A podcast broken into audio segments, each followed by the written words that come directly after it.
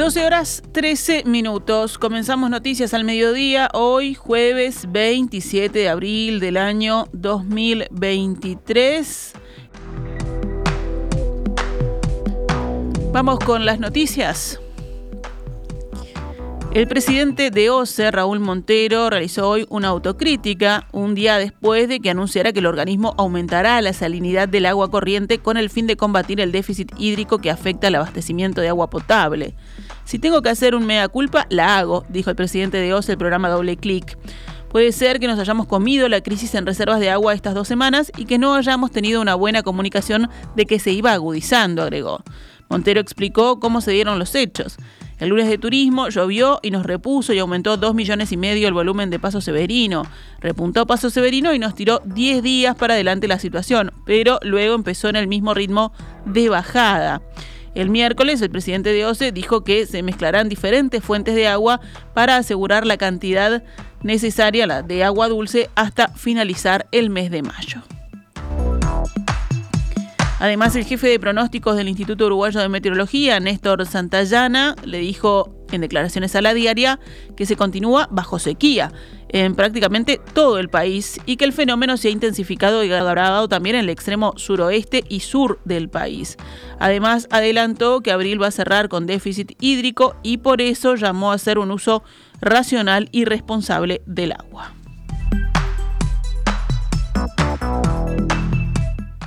Cambiamos de tema. El presidente Luis Lacalle Pou fue convocado por su colega brasileño Luis Ignacio Lula da Silva para que lo acompañe a fines de mayo en un retiro de presidentes sudamericanos con el objetivo de reflexionar sobre los procesos de integración regional. La convocatoria llega, recuerda hoy el observador, luego de que Brasil tomara la decisión de relanzar la Unión de Naciones Sudamericanas, la UNASUR Fuentes oficiales señalaron a ese medio que la iniciativa de la reunión de mandatarios se originó en la presidencia de Brasil y que la Cancillería de ese país no tuvo intervención. La invitación a la calle se hizo hace dos semanas mediante una nota verbal y según se señala aún no tuvo respuesta por parte de la torre ejecutiva.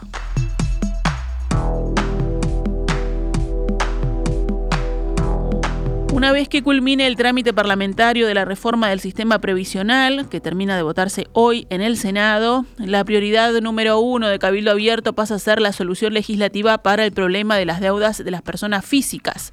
El líder de ese sector, Guido Manini Ríos, advirtió ayer que si esa solución no llega en un mes a través de un proyecto de ley del gobierno, su partido se embarcará en una campaña de firmas para promover un plebiscito luego que un proyecto de los cabildantes que proponía un mecanismo de reestructura de esas deudas fuera frenado por el Poder Ejecutivo el año pasado, cuando estaba a punto de votarse, el gobierno se comprometió a elaborar su propia iniciativa para resolver la situación. Ese proyecto sigue sin llegar y por eso ayer, a través de su espacio en Radio Oriental, Manini puso una fecha límite, ya que tiene que haber una solución, dijo.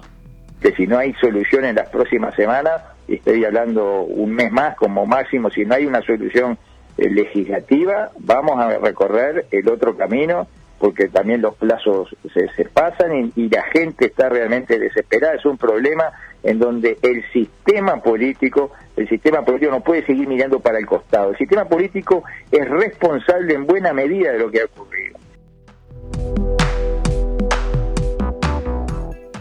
Cabildo Abierto está dispuesto a negociar también con el Frente Amplio, que recordemos presentó su propio proyecto, una iniciativa común y sumar sus votos para sacar adelante una ley de reestructura en el Parlamento.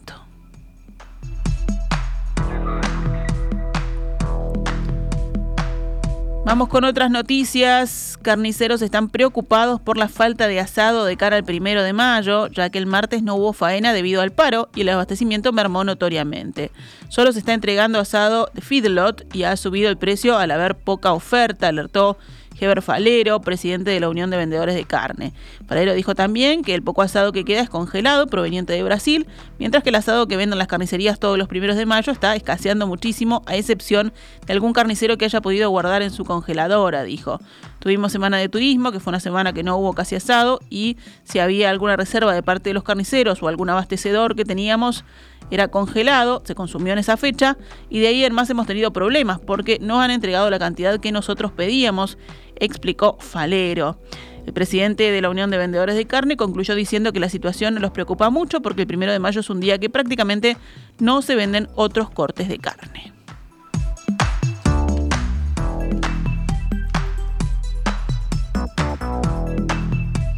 Trabajadores de COEC denunciaron que recibieron amenazas e intimidaciones por parte del sindicato que les impidieron salir a hacer sus recorridos el día del paro general. Así lo aseguró a Telenoche Viviana Pisorno, que es conductora y cobradora de una unidad de la empresa, quien aseguró que el enfrentamiento interno entre trabajadores y el sindicato comenzó hace dos años. En la madrugada del martes, en medio del paro convocado por el PIT-CNT, integrantes del sindicato impidieron la salida de ómnibus de trabajadores que no adherían a la medida. Pisorno recordó que la LUC, la Ley de Urgente Consideración, respalda al trabajador que quiere salir a hacer el jornal. Por asamblea se resolvió que teniendo el personal para el 10% de la flota, sí podemos salir a trabajar. Explicó, estábamos casi en un 30% para poder salir. Dijeron ayer que habían salido 25 coches y eso es mentira, afirmó. Salieron 43 coches urbanos y 9 coches suburbanos. Dijo Pisorno. La trabajadora también afirmó que otro percance que hubo fue en la línea 76, donde eh, un compañero que salía de la playa del Cerro llevaba seis o siete pasajeros y cuando tomó por la calle Grecia se le cruzó otro coche de esa empresa que no lo quería dejar pasar. En las últimas horas, además, el ministro de Trabajo y Seguridad Social, Pablo Mieres, repudió la situación de la desvinculación del sindicato de COECT de los trabajadores que querían salir o que salieron, en realidad, el pasado día del paro general, una resolución que tomó Ascot. Es una acción ilegal que viola el principio de libertad sindical negativa, que viola el derecho de un trabajador a participar de un sindicato y tomar su propia decisión con respecto a medidas que pueda tomar el gremio, afirmó Mieres en rueda de prensa y agregó, viola principios de la Organización Internacional de Trabajo, afecta la realidad de muchos trabajadores, me parece lamentable, autoritario. En tanto, el ministro afirmó también que por ahora no han recibido denuncia sobre lo sucedido.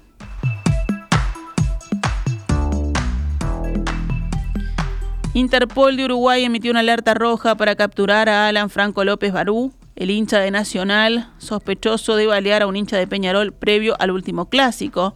López, quien además es integrante de Los Pibes del Skate, escapó de Uruguay, según informó Montevideo Portal. El presunto agresor de 21 años de edad es buscado por los delitos de asociación para delinquir en concurso fuera de la reiteración con delito de homicidio especialmente agravado en grado de tentativa y un delito de lesiones en régimen de reiteración real, según informó Telemundo. Hasta el momento, la causa tiene nueve imputados, de un total de 10 sospechosos de protagonizar incidentes en la previa del último partido clásico del primero de abril. En el panorama internacional, el alto comisionado de la ONU para los Derechos Humanos dijo que la ley de orden público que acaba de aprobar el Parlamento británico impone restricciones graves e injustificadas a los derechos humanos y pidió a Londres que dé marcha atrás. Esta nueva legislación tiene por objeto luchar contra las acciones impactantes, como bloqueo de carreteras, puentes y otras infraestructuras, llevadas a cabo por organizaciones medioambientales. La aprobación de este proyecto de ley debilita las obligaciones en materia de derechos humanos que el país defiende desde hace mucho tiempo. Pido al gobierno británico que revise esta legislación lo antes posible, dijo Volter Tuck en un comunicado. Según el alto comisionado, esta nueva legislación, profundamente inquietante, según aseguró, es contraria a las obligaciones internacionales del Reino Unido en materia de derechos a la libertad de expresión, reunión pacífica y asociación. Esta nueva ley es totalmente innecesaria porque la policía británica ya tiene autoridad para actuar contra las manifestaciones violentas y perturbadoras, destacó Turk. También critica en particular las nuevas órdenes de prevención de perturbaciones graves que permitirán a los tribunales británicos prohibir a las personas que se encuentren en determinados lugares y en determinados momentos estar con ciertas personas y además limitarán el uso de Internet. Según el alto comisionado, es especialmente preocupante que se puedan dictar órdenes de este tipo contra personas que nunca fueron condenadas por ningún delito.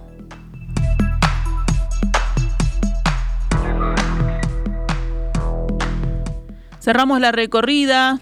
El portavoz del Kremlin dijo que Rusia acoge cualquier iniciativa que permita acercar al fin del conflicto ucraniano.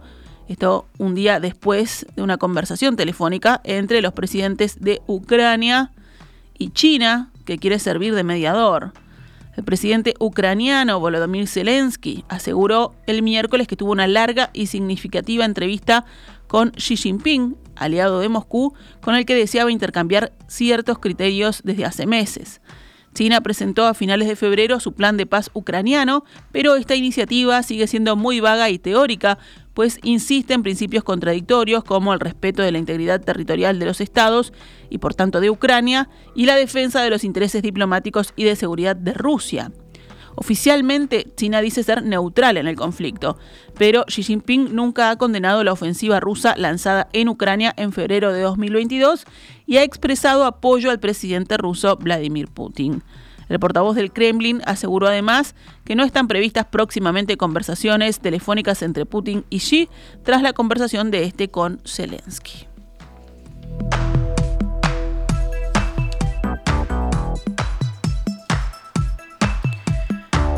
Cerramos este envío informativo con deportes. La Asociación Uruguaya de Fútbol, la AUF, le enviará hoy a Marcelo Bielsa el contrato que cerraría su vinculación como el nuevo director técnico de la selección.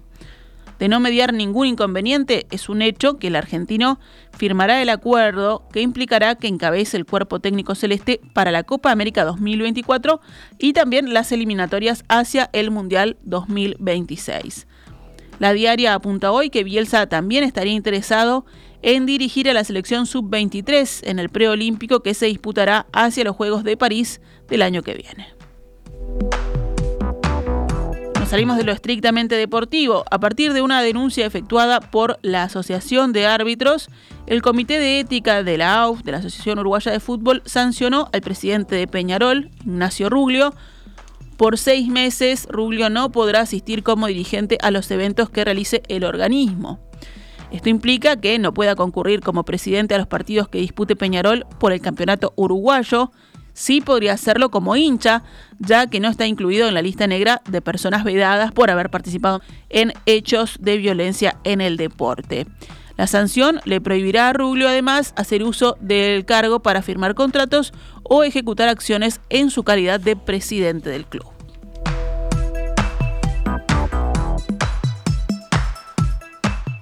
Esta es Radio Mundo 1170 AM.